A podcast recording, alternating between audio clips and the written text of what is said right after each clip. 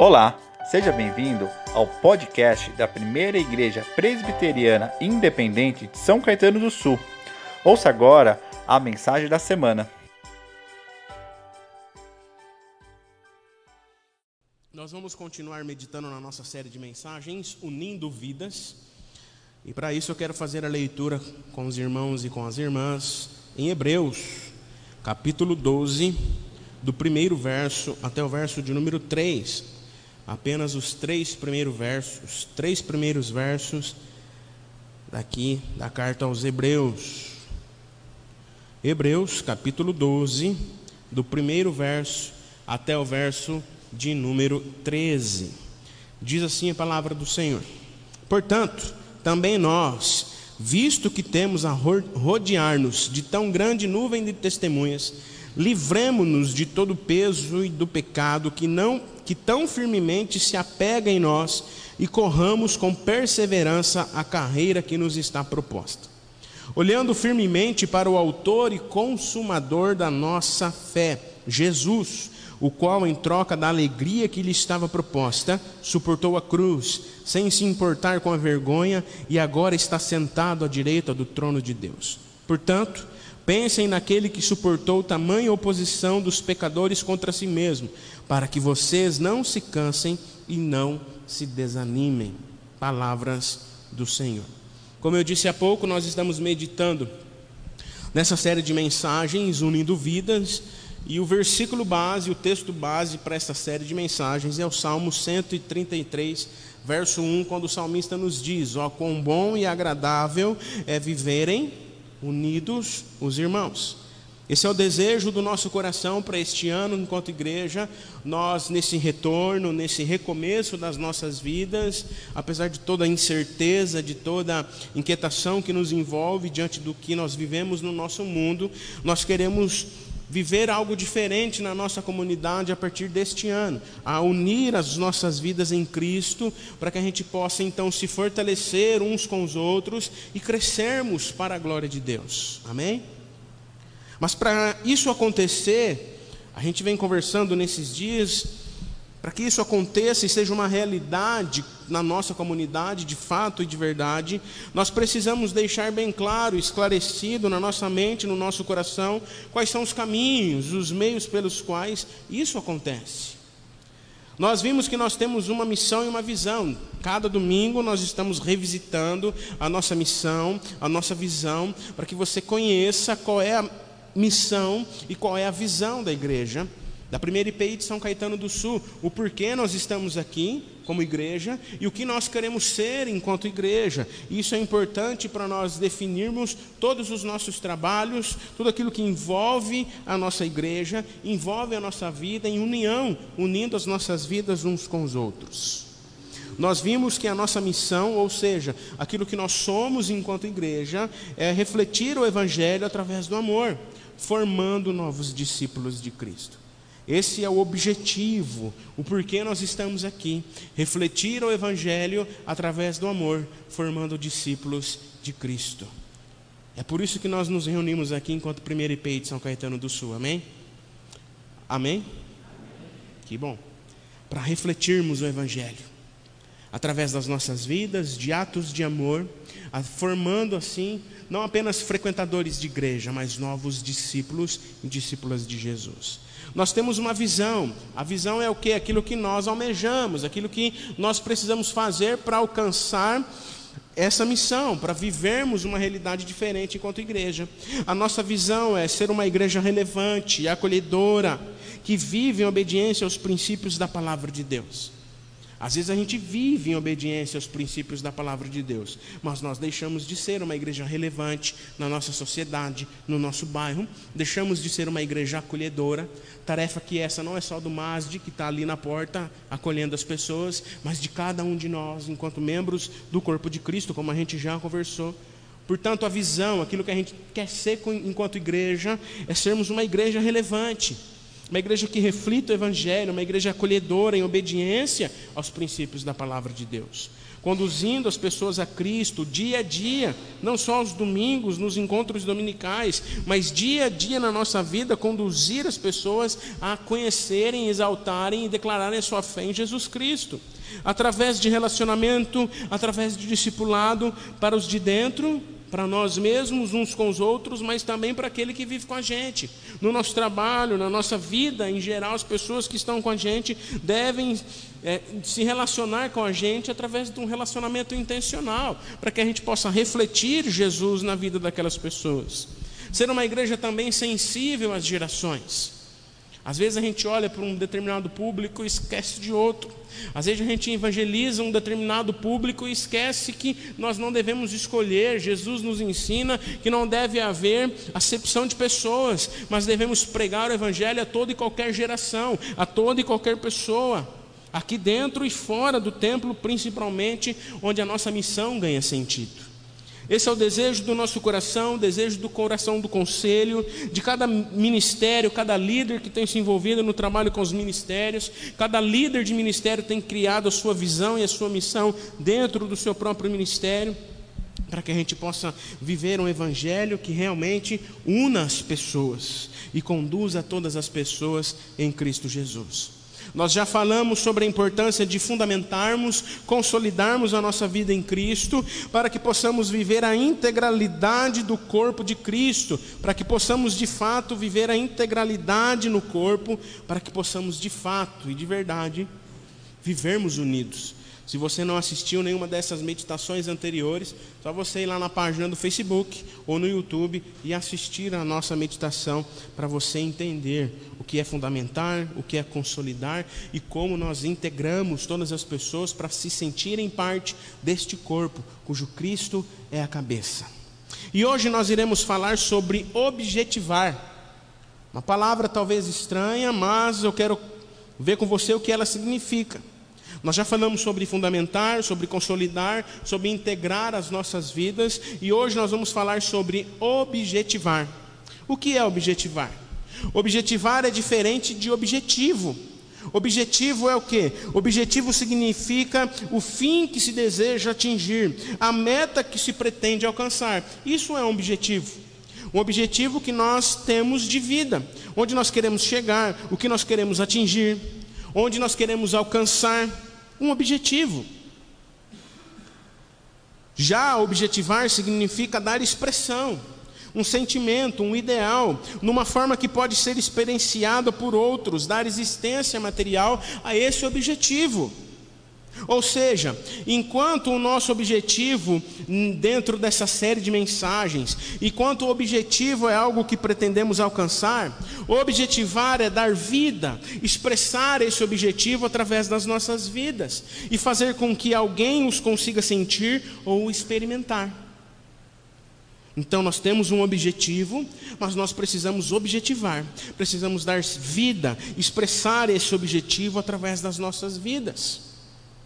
Em relação ao objetivo da nossa série de mensagens, como eu disse, que é unir vidas, unindo vidas, nós iremos objetivar isso, essa união, à medida em que nós, cada um individualmente, nos comprometermos a fazer com que isso exista dar forma real a essa união proposta por Jesus em nossas vidas. Temos um objetivo: pregar o Evangelho, viver o Evangelho, refletir o Evangelho através do amor. Mas como nós devemos fazer isso? Como objetivar? Como colocar em prática, como dar vida, existência a esse objetivo através das nossas relações e através da nossa vida enquanto igreja. Isso não é só em relação à nossa vida aqui em comunidade, mas em relação à nossa vida como um todo. Porque o nosso objetivo é bem claro: fazer com que as pessoas conheçam a Cristo e juntas vivam em união. Ide por todo mundo, batizai em nome do Pai, do Filho e do Espírito Santo, ensinando todas as coisas que eu ensinei a vocês de Jesus, lá em Mateus 28. Esse é o nosso objetivo, mas muitas vezes nós não objetivamos, nós não damos vida, nós não efetivamos, nós não vivemos esse objetivo nas nossas vidas. Como as pessoas irão conhecer a Cristo se não há quem pregue. Não há, não tem como nós termos um objetivo esclarecido na nossa mente e nós não colocarmos isso em prática. Como as pessoas irão conhecer a Cristo se não há quem pregue, ou seja, se não há quem torne esse objetivo de vida visível e claro para todas as pessoas? No texto que o presbítero Fabrício leu para nós no início, na carta de Paulo aos Romanos, capítulo 10, Paulo nos chama a atenção da necessidade de pregarmos o Evangelho. Paulo apresenta uma sucessão de acontecimentos que são necessários nas nossas vidas para objetivarmos, que objetificam, tornam real a salvação na vida de uma pessoa. Paulo deixa claro que somente se pode crer em Jesus quando alguém proclama a mensagem, a mensagem salvadora. E todos nós, eu e você, nós somos enviados a vivermos, a darmos existência, a objetivar as verdades do Evangelho, para que todas as pessoas creiam, sejam salvas e vivam em união, unindo as suas vidas em Cristo Jesus. Paulo diz: Como crerão se não há quem pregue? Nós temos um objetivo, mas nós não vivemos, não damos forma a esse objetivo de vida para nós.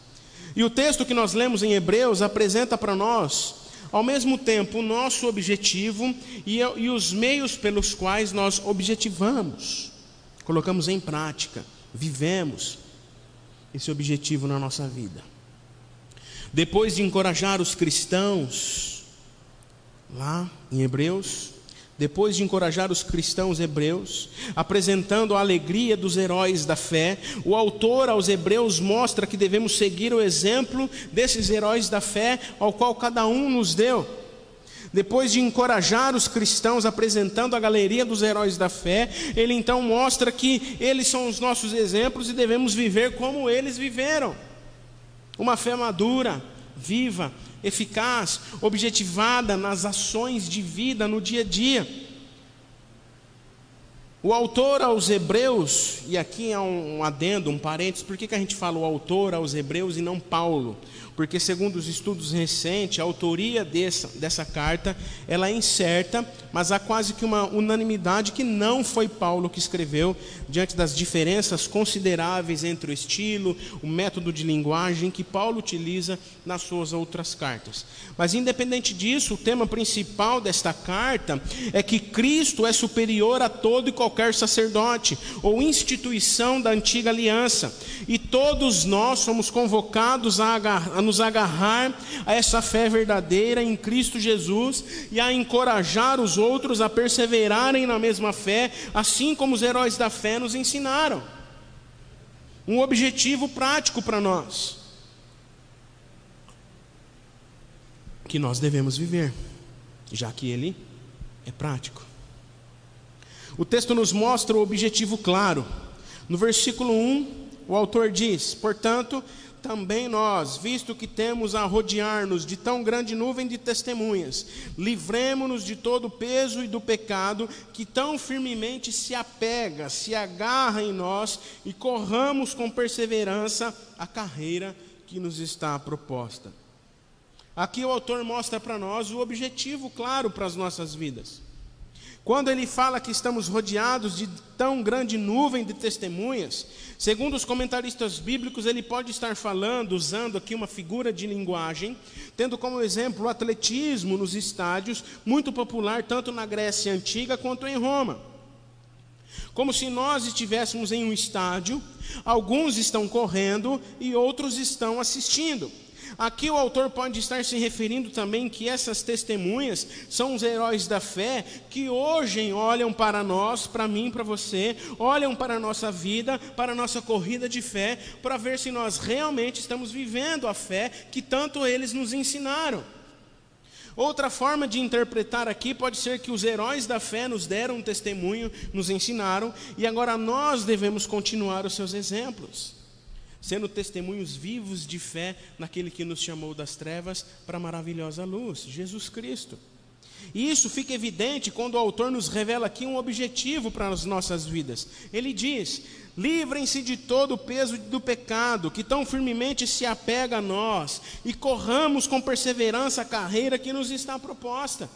Esse é o objetivo diante de uma nova vida em Cristo, nos livrarmos de todo o peso e do pecado que tão firmemente se apega em nós, nos atrapalha, não deixa, não deixa com que nós vivamos esse objetivo, mas devemos correr com perseverança, com paciência, com fé, a carreira que nos está proposta.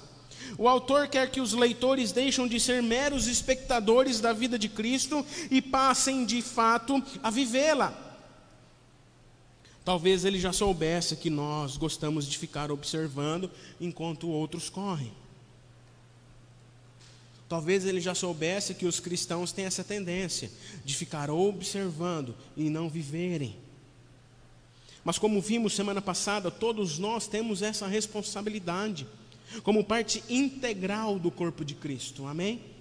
Todos nós temos essa responsabilidade. Carlos René Padilla, ele vai dizer uma coisa muito interessante para nós, e que eu quero compartilhar com você, a Gabi vai colocar aí para você acompanhar a leitura. Carlos René Padilla, ele diz assim: Infelizmente, com muita frequência, nós cristãos nos deixamos levar pela dicotomia entre a esfera do sagrado e a esfera do secular. Nós diferenciamos as coisas. Fazemos separação entre a ética e a religião, entre o público e o privado, entre o mundo e a igreja, como se nós estivéssemos em outro mundo. Como consequência, estamos marcados pela incoerência entre a confissão de Jesus Cristo como Senhor de tudo e de todos, por um lado, e por outro, o nosso estilo de vida, que não condiz muitas vezes com a fé em Jesus que nós professamos. Declaramos que Jesus é o nosso Senhor, declaramos que o Senhor Jesus é o Senhor das nossas vidas, mas nos tornamos apenas meros espectadores, consumidores da fé, ao invés de corrermos e exercermos a carreira que nos está, que nos está proposta. De pregar o Evangelho, de viver Jesus, de objetivar essa vida que Cristo nos chama a viver. A corrida é a nova vida e deve ser vivida como perseverança e com fé. Pode tirar. A corrida é a nova vida e deve ser vivida com perseverança e com fé. Eu quero fazer uma pergunta para você que nos assiste e você que está aqui. Quais são os exemplos do passado que nos motivam? Quais são os exemplos, os heróis da fé que motivaram você a estar aqui hoje, a estar aí hoje? Quais são os exemplos de fé que te motivaram a ser quem você é hoje? Quais são as pessoas que você tem como exemplo de fé? Pessoas que te ajudaram na caminhada o que nós precisamos fazer para sair de um cristianismo apático e de mero espectadores para um cristianismo verdadeiro, uma igreja relevante, acolhedora, como diz a nossa, a nossa visão? O objetivo é claro: nos livrar de todo o peso do pecado que se apega em nós, nos livrar de todo e qualquer tipo de prática que nos afasta de vivermos Jesus em nossas vidas e viver a carreira que nos está proposta. Não tem como, queridos irmãos e irmãs, corrermos com uma mochila nas costas, com peso, culpados. Alguns até correm com salto alto, é verdade, né, Evelyn? Mas com mochila não dá, dá? Com peso ou com dor. Não tem como a gente correr assim, pesado, cansado, tem que ter um preparo. E assim é a nossa corrida na fé nos prepararmos, nos alimentarmos de Jesus, nos livrarmos de todo o peso do passado, de toda a carga que nos ainda nos trava a de vivermos de uma maneira sobrenatural a vida que Jesus quer que nós vivamos. O interessante é que ele usa a palavra perseverança, mostrando que essa caminhada não será fácil, mas com paciência triunfaremos para a glória de Cristo. Às vezes o peso vem, às vezes nós nos sentimos cansados, sobrecarregados. Mas Jesus nos chama: Vinde a mim, todos vocês que estão cansados e sobrecarregados, e eu vos aliviarei. A, a carreira da vida cristã não é uma escolha nossa, foi proposta para nós mesmos pelo próprio Deus. Não podemos desistir dessa corrida no meio do caminho, diante de um obstáculo, desistirmos da carreira ao qual Cristo nos chama a viver.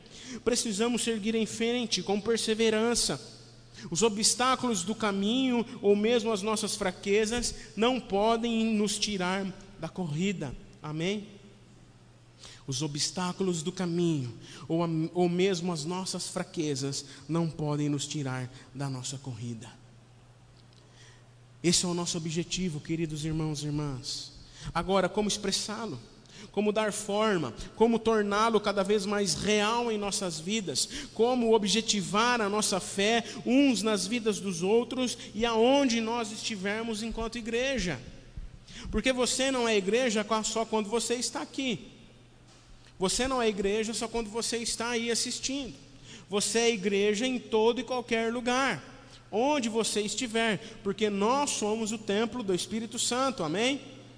Então, como objetivar, como colocar a nossa fé em prática na nossa vida, um nas vidas dos outros e aonde estivermos e com quem estivermos. O texto nos mostra que para objetivar a nossa fé, nós precisamos olhar para Jesus. Para objetivar a nossa fé, nós precisamos olhar para Jesus. Versículo 2 nos diz: Olhando firmemente para o Autor e Consumador da nossa fé, Jesus, o qual, em troca da alegria que lhe estava proposta, suportou a cruz sem se importar com vergonha e agora está sentado à direita do trono de Deus.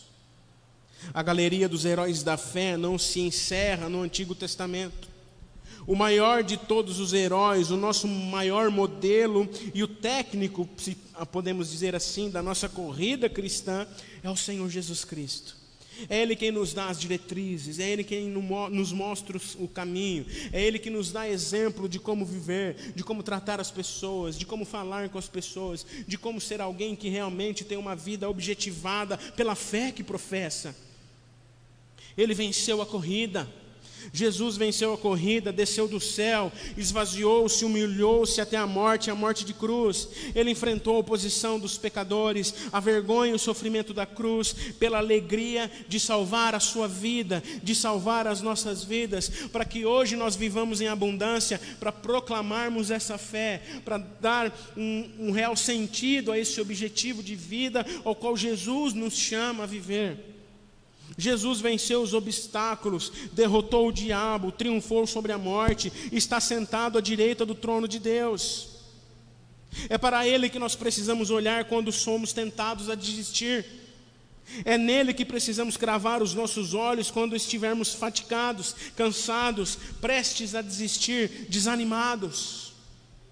Nós temos diante de nós uma gama, uma variedade de coisas que tentam nos tirar do nosso objetivo, que nos fazem querer parar de expressar a nossa, a nossa fé, que distraem os nossos olhos. Nós permitimos que a sociedade de consumo defina o nosso estilo de vida, impondo sobre nós valores alheios ao reino de Deus, que vão totalmente ao contrário ao reino de Deus.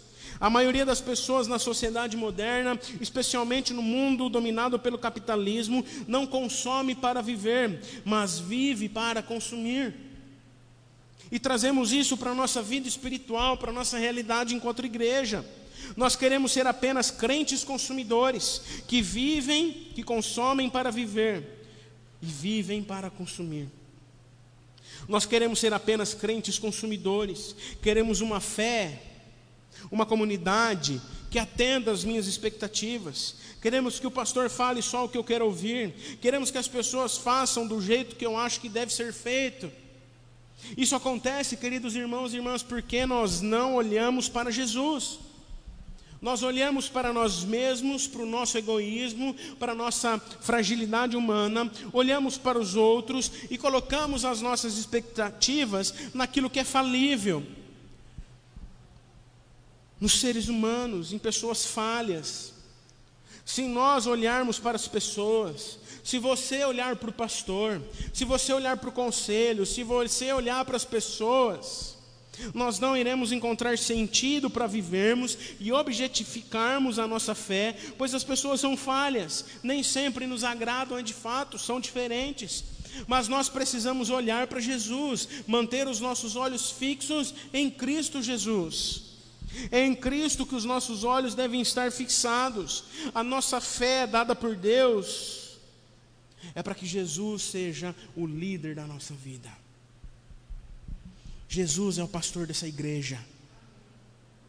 Não o Rafael. Apesar de estar com o nome lá na ata registrada no cartório e estar empossado para estar aqui esse ano, o pastor é Jesus Cristo dessa igreja. Não olhem para mim, não olhem para as pessoas. Às vezes nós trocamos de igreja porque ah, o irmão fez alguma coisa que eu não gostei, mas porque nós estamos aqui muitas vezes como espectadores, como consumidores e não olhamos para Jesus. Ele suportou com alegria o sofrimento, sofreu, chorou, sentiu dor, luto, passou pelos mesmos sentimentos que nós, mas se manteve firme, sua fé estava em Deus. Jesus manteve os seus olhos fixos no Pai. Quando outros o rejeitavam, contra outros o humilhavam, quando ele chorava, sentia dor, humilhação, ele não olhou para as pessoas, mas amou aquelas pessoas e manteve seus olhos fixos na, no chamamento de Deus, do Pai, na vida dele, para aquilo que ele estava ali para fazer. E nós temos um objetivo, estamos aqui com um objetivo para viver, para estarmos aqui enquanto estamos de passagem nesse mundo. Quando mantemos os nossos olhos em Jesus e aprendemos a viver uma fé de forma genuína, ela é fortalecida. Isso se dá também através da comunhão como igreja, unindo as nossas vidas reconhecendo que a caminhada é longa, cheia de sofrimento, de obstáculos, mas com a alegria da vida eterna, nós iremos triunfar, nos ajudar, viver de fato uma fé verdadeira. Portanto, queridos irmãos e irmãs, somos convidados, eu e você, a vivermos esse desafio, amém? A objetivar a nossa vida em Cristo em nossa relação com a igreja, em nossa vida no dia a dia, a não sermos meramente espectadores, a não observarmos apenas os nossos objetivos, mas vivê-los na nossa vida. O nosso objetivo como igreja é unir as nossas vidas, viver uma vida nova em Jesus Cristo Unir a nossa vida se tornará algo natural em nossas vidas, em nossa comunidade, quando realmente nós entendermos que o nosso real objetivo de vida como cristão é tornar real nas nossas vidas essa fé que tanto professamos, mas que muitas vezes não vivemos. Por isso precisamos olhar para Jesus e não para as pessoas, nem para as circunstâncias, para os obstáculos mas mantenhamos os nossos olhos fixos em Jesus. Que possamos objetivar a nossa fé e fazer com que todos possam senti-la, experimentá-la. Que as pessoas que convivam com você, as pessoas que convivem com você, que nos assiste, elas possam experimentar, elas possam sentir essa fé em Jesus que você professa. Torne esse objetivo de vida que Jesus colocou no seu coração como algo real na sua vida, em nome de Jesus. Porque sem Cristo nada somos, andamos perdidos, sem objetivo. Talvez nós nos entregamos a tantas outras coisas, mas é em Jesus que nós encontramos sentido, é em Jesus que nós encontramos um objetivo claro de vida. Amém? Obrigado por ter acompanhado a nossa mensagem. Esperamos que ela tenha sido edificante para a sua vida. Para saber mais sobre nós, acesse os links das nossas redes sociais na descrição. Deus abençoe.